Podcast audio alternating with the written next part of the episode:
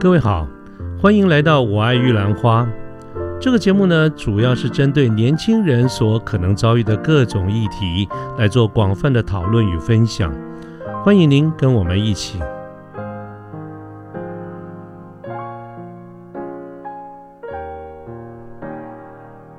比如说像是厂商或是一些讲师的时候，这时候我就会派上用场。OK，但是几率高不高？因为你比刚刚提到，较低，但是我觉得语言能力是随时都有机会会用到的，也许不是现在，但是之后都有机会用到。OK，那我觉得你有了语言能力，尤其是英文好了，你到世界任何的地方，其实都不会不需要害怕，因为至少你可以沟通，然后你也可以在当地去生存下来。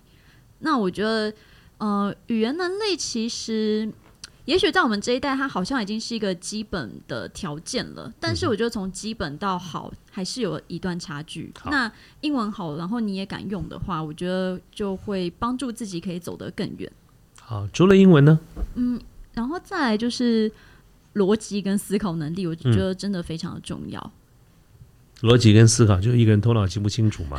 对，就是一定要让自己成为一个头脑清楚的人，然后呃有自己的中心思想在那里，而不是说人云亦云。OK，对，那再来就是呃，因为以我自己的发展，就是我觉得对于专案控管能力也是非常重要的。嗯嗯，因为专案控管能力就是。呃，首先你要能够控管，你一定要先能够去掌握它的重点，它的核心是什么，然后要设立一个目标，然后再怎么样去达到这个目标，OK，然后在达到目标的路路路程上面会需要什么人、什么事情的帮助，就是会有一个通盘的规划。OK，对。所以一个是语文，一个是逻辑思考的能力，第二个是专案控，第三第三个啊，是专案专案控管 OK，好，那这些应该我觉得做哪一个工作都是一个最都是基本的嘛？有没有特别？譬如说跟大陆有关，或者是跟陆资有关，或者跟大陆同事有关啊？我在比对，想办法比对两岸的差异，还是其实它跟两岸的因素关关键不大？意思就是生存条件到哪边都一样，还是有没有什么在上海生存？除了你刚才谈的这三点以外，嗯有没有特殊的？呃，如果要在大陆市场生存的话，那我觉得就要更勇于为自己发声，就是你要有自己的想法跟观点，然后你要想办法去呃捍卫自己的观点，然后让别人买单。就是嗯、呃温良恭俭让在台湾是种美德，但是在大陆也许就会是比较吃亏的地方。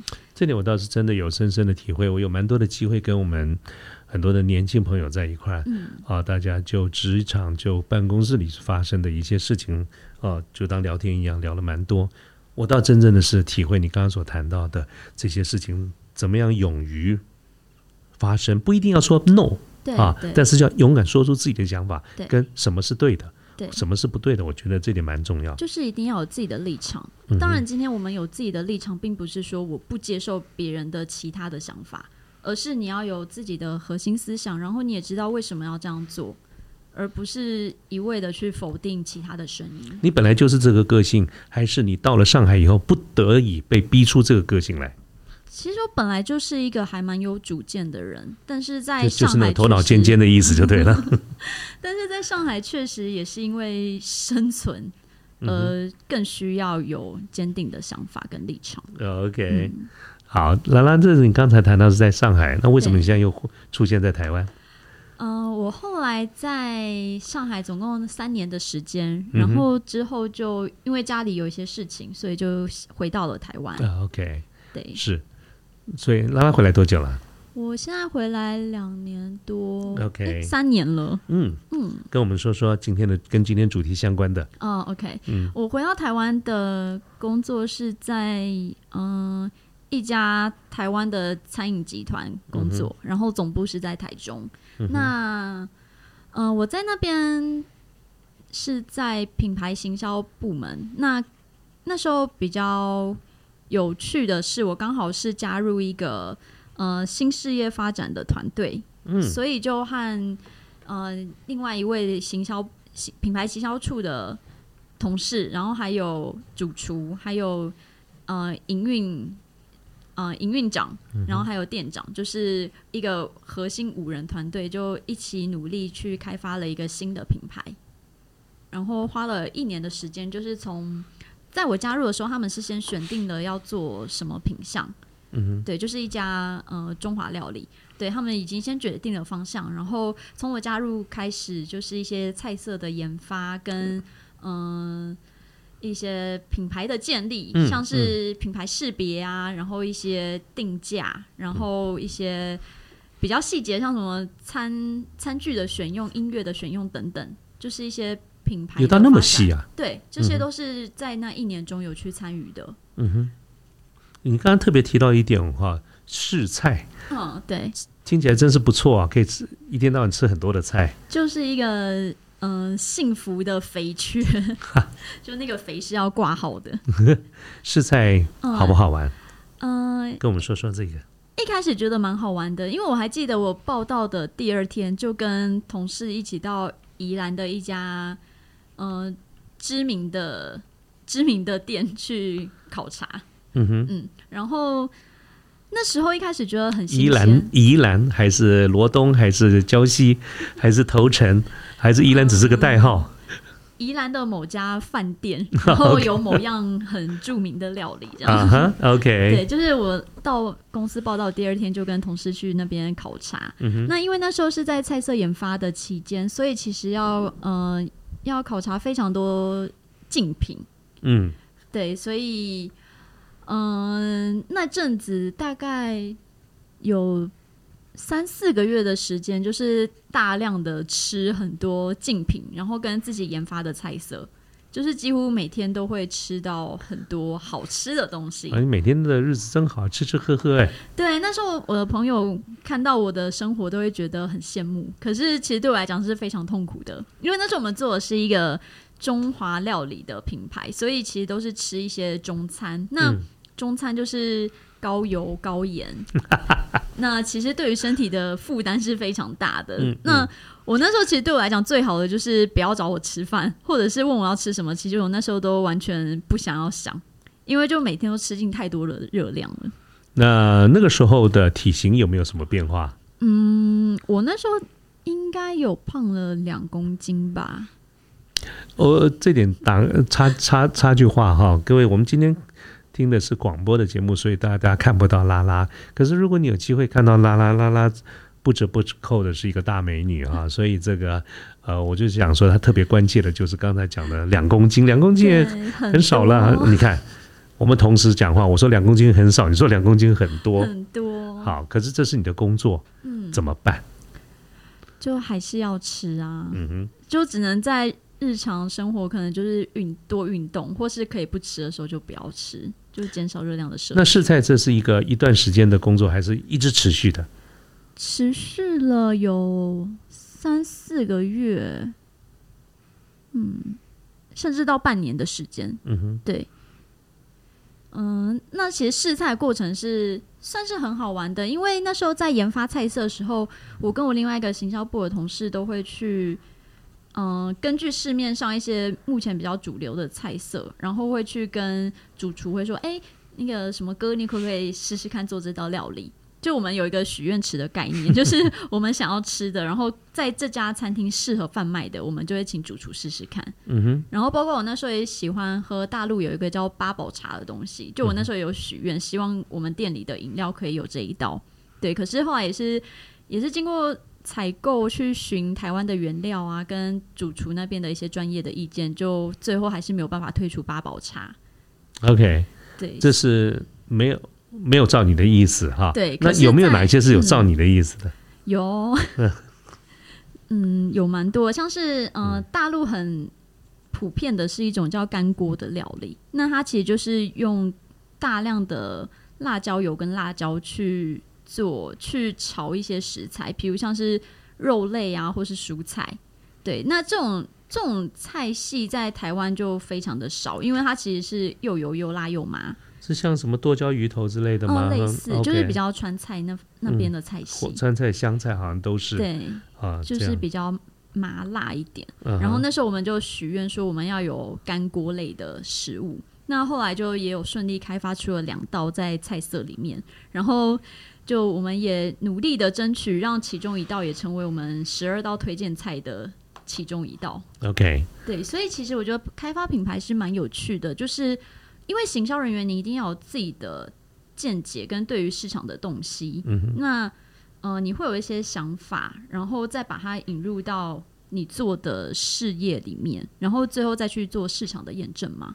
所以我觉得这个过程是蛮有趣的，然后也可以去想办法实现自己的呃自己的想望。嗯，对。那怎么样做品牌这件事情？就是说你刚才讲的这些都是跟产品有关，试菜啦等等，对不对？嗯那怎么样去做对 C 对一般的消费嗯者？你们当时是什么样的一个想法啊？可不可以在不影响嗯也不特别去提到？当时这家公司的任何商业机密的情况之下，嗯告诉我们当时你对 C 对一般的消费者嗯。是打是怎么样的一个规划？嗯。怎么样让大家开始认识这个品牌？因为据我的了解，你原先这个这个极端好像跟你后来讲的这个方向本来是不太一样的嘛，哦对不对？啊，其实对你你刚刚讲的这个部分，对这个品牌而言嗯。也是蛮新的。对，啊，所以我们必须假设，可能客户不会完全一样。嗯，那怎么样去找到这些新的客户？我知道目前很成功啊，我每次要去定位还不 还真的得靠你啊，这个我们自己地定位常常定不到的。都还是要预约。呃是啊，对，呃，其实那时候也是会有这个品牌的诞生，也是集团的一个策略啦。嗯因为过去集团确实比较不善，比较少做这方面的类型的餐厅，嗯那也是符合目前当今的消费趋势，所以后来决定做这个品牌。那在我加入之后，其实，在做品牌之前，我们很重要是要做市场调查。那从最基本的像是餐厅的命名，我们那时候就会先做了内部的问卷，就是我们会做线上问卷，然后请我们相关的总部的同仁，就是总部光总部就有两百位的同仁，然后各个部门，对我们就会有我们自己先想了大概二十个名称，然后放在线上问卷，然后请大家选出最有感的几个品牌名。那当我们选定品牌名之后，其实就会面临到注册的问题，嗯就是嗯、像我们一开始选定的品牌名，其实后来是不能注册的，所以我们后来还有在调整。已经别人有用过对或是类似同音不同字这样，哦这样也不能用。那所以我觉得一开始的光是品牌名就是很有趣的一个一个阶段，嗯因为光品牌名我们那时候就花了至少一个月的时间哦。去选定。OK，对，那再来就是呃品牌的风格，嗯、像我们那时候定位这个品牌是要让年轻人也可以去吃中餐，然后所以我们在呃 CI 就是品牌识别的运用上面，就是选择比较大胆、比较跳色的颜色。嗯，对。那这个其实就是一些无形中吐 C 诶的我倒是没有注意哦，下次要注意 看看。完了完了，我不是你的那个 TA。很很醒目。嗯哼，对，然后呃，在我们决定，在我们开菜色已经开发到百分之八十的时候，我们就会做呃消费者的直化测试，就是会有直化测试这什么意思？对，它是比较小。比较小集体的，大概十个人的座谈会的形式，就是我们在座谈会的时候就会，呃，我们就会开菜单，就是把我们店里面主要的商品请这些消费者吃。那从一开始我们会先有简报，就是简报说我们这是一家怎么样的餐厅，然后会是大概怎么样的风格，提供什么菜单，然后会根据我们的简报，因为那时候我们在简报的时候就会给他们看一些画面，那根据我们的简报，消费者愿意付的价格是多少，以及消费者对于这家餐厅的期望值是什么。这个是不是一般我们在行销上有一个名词叫 focus group，、啊是这个意思吗？OK OK，所以确实嗯是有做这些事情。对，好、所以我就听到的蛮高兴的，就是说我们做的。我们在常常是行销学上讲的一些名字，事实上在实务界里是真的有人这样做的。真的在用的。OK，对好了解。所以它是一个 focus group，你也做了。对 OK 那我觉得那个这个测试是非常有趣的，因为我们可以透过这个测试去印证说我们的想法跟消费者期望到底是不是一致的，以及有哪些地方是我们可以调整的。嗯对，所以我觉得嗯、FG 测试是非常必要的。嗯哼，那光直化测试，其实我们就举办过三次，所以呃，集团对于开发新品牌是非常的重视。嗯嗯，然后在尤其我那时候印象很深刻的是，呃，第一次我们的提案可能只被消费者接受可能百分之六十，但是到第二次变成百分之七十，然后第三次甚至到了百分之九十，那那时候的成就感其实是非常的重，非常的油然而生的。按照这次的经验，一呃也想了解一下，一般对一个极端而言，嗯怎么样看叫做成功？就会经营一个品牌嘛，嗯啊，它通常是哪些角度？我不问一些机密的数字，嗯我只请问从哪些角度，比如说是营业额啦，是利润啦，嗯是市占率啦，是客户满意度了，哪一些角度我们来看一个品牌有没有活下来啦，或者活得好不好啦，嗯或者什么叫做成功？其实我对于我觉得对于企业来说，营业额是首要的嗯评估条件。对，那我们在开发的时候，我们就有去预估说单店的营业额会是多少。那但是怎么样推算，其实这就是另外一门学问，所以可能再讲会太细。嗯哼，对，嗯但是在我们创立的时候，我们确实都会去预估说单店的一年的营业额可以多少。嗯那等到我们真的推出这个品牌之后，我们其实那时候是每天都会去看业绩的。对，就是每天都会注意它的业绩，那包含说像是周末跟平日的差别，然后它的周转率的差异，都是每天要去看的。嗯然后再来是集团也是非常强调、非常注重消费者的体验，所以对于服务的满意度也是集团非常重要的指标。怎么评估客户满意度？呃，那时候都会有餐后的线上问卷调查，所以我们我们在线上问卷调查其实就会设计各方面，像是包括包含对于环境、对于菜色、对于服务人员等等的满意度。嗯哼对，那那时候也是每天都要去看那个线上的 feedback。，OK，对大老板看吗？呃，我们那时候开完这新品牌之后，每个月都会有一次跟大老板的月会，那要报就是营业额跟呃线上问卷的分析。所以这个品牌在集团里面对，算不算成功？算是 cash cow。哦，不但那就那那表示应该算成功了吧？他扮演 cash cow 的角色，带来很多的现金流我。说错了，我说错啊了，是啊啊 rising star，然后再往 cash cow 的那个目标发展。OK，但，是但是目前但是都是很正面的啊。对这个品牌已经一年多了，嗯然后目前也有三家分，在台湾有三家分店，那嗯都还是在 rising star 的那个象限里面。OK，嗯至少都是好事嘛。对对对，OK，然后我是很看好它可以成为 cash cow 啦，但是就是需要一点时间那。过程中你有没有挫折？嗯，一定会有。嗯哼，嗯，我讲的不是这个公司，这个这个 operation 的挫折，是你个人的挫折。我个人的嗯挫折，呃，其实我在这份工作的乐趣还蛮多的，因为包含说那时候遇到的主要的伙伴，大家也都是呃群策群力，然后一直想要把这个品牌弄得更好。嗯，那呃那时候其实大家的年年纪也都差不多，所以我觉得沟通起来是比较没有问题的。嗯，那个人的挫折可能就是大量的试菜吧，就是真的会吃到不想吃。OK 对，OK，嗯、然后还有像是呃工作方面，因为那时候尤其是在品牌要开幕的前面一个月，真的每天都是爆炸的忙碌，嗯就可能每天开会都从早上。九点就开到傍晚五六点，然后五六点过后才是自己要好好去做事的时间。那可能就每天都加班到十点、十点半这样，然后隔天一早又有会议。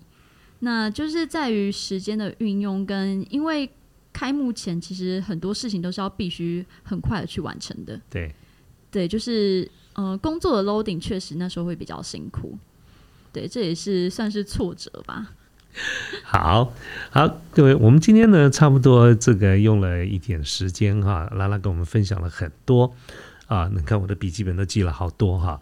那拉拉最后差不多的时间了哈，那我最后有三个问题想请问拉拉，并且也请你帮我们做一个总结哈。是，第一个问题就是，呃，你曾经有一段时间不算短的时间在海外工作，那我想现在对很多年轻的朋友，因为呃这个我们在台湾薪水的关系啦，嗯因为很多的原因，呃，也有的时候是主动的，有时候是不得已的，我们会很多的年轻朋友想要去海外工作。是您对这些海外有兴趣去海外工作的年轻朋友有没有什么建议？呃，我觉得首先是一定要做足功课，嗯哼，包含说在当地的呃文化或是生活，这是自己要去做的。因为其实我有时候会遇到一些学弟妹会直接问我说：“诶，学姐，我想要去，比如我想去上海工作，那我的薪资要怎么开？或者是说，呃，我的薪资对，就比如说对于薪资好了，我会觉得，呃，首先是你第一个你。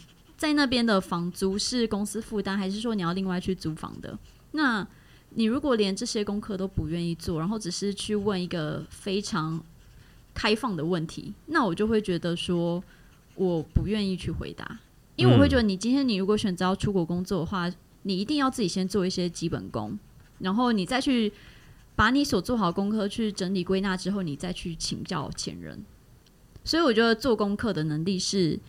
你要出国前的第一步是你必须要有的。OK，嗯，然后再来的话是，嗯，你要知道为什么你想要出国工作。比如说，如果你是为了要有很高的薪水，那你就去找可以在海外然后有很高的收入的，而不要又去嫌说，比如，呃，虽然在工厂工作钱很多诶，可是它的环境好偏僻哦，我不想要。就是你要去认清说你。的目的在哪？你为什么想要出国？嗯哼，对。那如果说你想要去体验国外丰富的生活，那你当然就是要往 downtown 往方便的地方去，而不要选择一个在郊区的工厂。嗯哼，对。OK，好。那第二个问题哈，就是刚才拉拉你的经验当中也有做了很多的品牌行销啊，对于啊怎么样？做一个品牌的化妆师，那么如果对这方面从事品牌行销有兴趣的年轻朋友，你会怎么建议？嗯，首先我觉得，呃，对于自己，嗯，对自己想做的品牌的样子，你要有一个想法，因为其实品牌，呃，随着它的价位跟它产业类型。都会非常的不一样。那我今天是擅长做，有的人就是擅长做 CP 值很高的品牌。那他，嗯，他所接触到的东西，跟他所进、他所吸收的资讯，就是要往那方面去去做更深入的了解。那如果说今天我想要做就是精品类型的，好了，那我就要培养自己是更加的有品味，以及更加注重细节。然后更加注重，也许是材质，嗯哼，就是你今天你要先选择一条自己有兴趣，然后比较擅长的路，然后再去往那边发展，我觉得会是更顺利，然后更事半功倍的。那呃，以行销来说的话，其实现在有非常多行销方面的课程，也许是一些呃，也许是一些机构所办的。一些几天的讲座，那那个也需要花比较多的费用。那我们就可以从线上去搜寻，比如像是呃经理人啊，或是以行销来说的话，就是动脑动脑杂志，嗯哼，就是要去想办法去吸收一些新的资讯跟脉络。我觉得这也是非常重要的。OK，尤其做品牌行销，对，就是一定要去知道说现在的趋势在哪。OK。好，第三个问题哈，就是那这第三个问题是其实是帮我们啊线上的朋友们来问的啊，就是在今天我们这个讨论的过程当中啊，我相信一定很多人对拉拉都表示很应该会很有兴趣，想要多认识你，多了解你。那么他们怎么样可以再继续的知道你更多的讯息？啊，我的意思就是说，拉拉会给我们留下什么资料？比如说你的 Facebook 啦、你的 IG 啦、部落格啊等等。如果对你啊有兴趣，或者后面还有什么问题哈，就是听完了今天的这个节目之后呢，如果有呃听众朋友们有什么问题，他有没有办法联络到你？呃，可以啊，我待会会留下我的 IG 跟我的呃 Facebook 的粉丝团。好，那有没有什么通关密码？还是就告诉你说我想认识你就可以了？就。呃，好，我想认识你。好，各位记得哈，我们的通关密语叫做“我想认识你”。好，好了，那最后一个问题是啊，就是请你为我们今天的谈话做一个简单的总结。嗯，啊，呃，我觉得 listen to your heart and do what you really want。因为我觉得在做任何事的时候，我们都不是为了要去跟谁比较，或者是要满足谁的期望，而是我们要发自内心的真的想要做一件事，然后达到一个目标。这样子，其实我们在过程中走的每条路，或者是吃的每种苦，然后甚至收获的每一份快乐，其实都会是我们痛快体验人生的乐趣。那如果说我们今天只是为了要比谁好，或是比谁优秀，或者是我要满足。满足谁的期望的话，那当我们在做的时候，我们就很容易去觉得说我是为了谁，就会有一些嗯抱怨呐，或者是觉得说我到底是为谁而忙。那我觉得，如果我们今天是真心为了自己想做而去做，我们就不会有这些怨言，或者是当我们辛苦的时候，我们也会觉得说这是自己选择的路，那我们就要勇往直前的走。所以我觉得。做任何事情呢，都要好好的想，说自己到底是为什么而做，这是最重要的。好，非常谢谢拉拉，拉拉今天耽误了你很多的这个时间，我们今天时间比我们原先预期要长啊。那我们了解了拉拉在过去几个不同的这个领域里面的一些经过，我们听到他一些很成功的方向，我们也听到他有会面临很多的一个压力。那么我们希望。经由这些讨论，虽然我们不是非常的呃这个 organizer，我们有时候各位看到他看到我刚才跟拉拉的对话，我们有时候也是我我也是忽然间想到什么就问什什么哈。但是不管怎么样，这个过程当中，希望今天能够给我们所有的朋友们一些一些想法啊。那么那最主要就是回到我们这今天的主题，就是跟职业规划，因为在很多的。呃，场合里面，我们都看到很多的朋友都会问我该不该做这样，我该不该做那样，或者是我做哪些决定好不好？我们说。啊，这个很重要的一点就是观摩啊，所以这是为什么今天请拉拉来跟我们做一些分享。那么拉拉所做的一些选择，跟他所谓的对错，不见得适合我们今天现场所有的朋友的对错。但是作为观摩，我觉得是绝对 OK 的啊。那么拉拉也谢谢他，他愿意留下他的相关的这个信息哈。那么我会把它放在包括我们这个节目。这个的一些叙述，以及我们这个呃，我爱玉兰花在 Facebook 上面的这个粉丝专业，我都会把这个拉拉的联络的讯息留在上面。各位如果有任何的问题，或者是刚才我们谈到哪一些的细节。还想要跟拉拉多联络、多问一点的话，我想我们刚才都已经得到拉拉的允许，拉拉是非常欢迎的。不过要记得通关密语是什么？我想认识你。对，我想认识你啊！好，拉拉非常谢谢你啊！再次感谢。那这个希望日后还有其他的议题哈，是比较有呃更有其他的主题的时候，欢迎再上我们节目好不好？我们就先做了一个预约。好，各位，我们的今天的这个节目就到这个地方，谢谢大家，我们下个礼拜再见。好，拜拜，拜拜。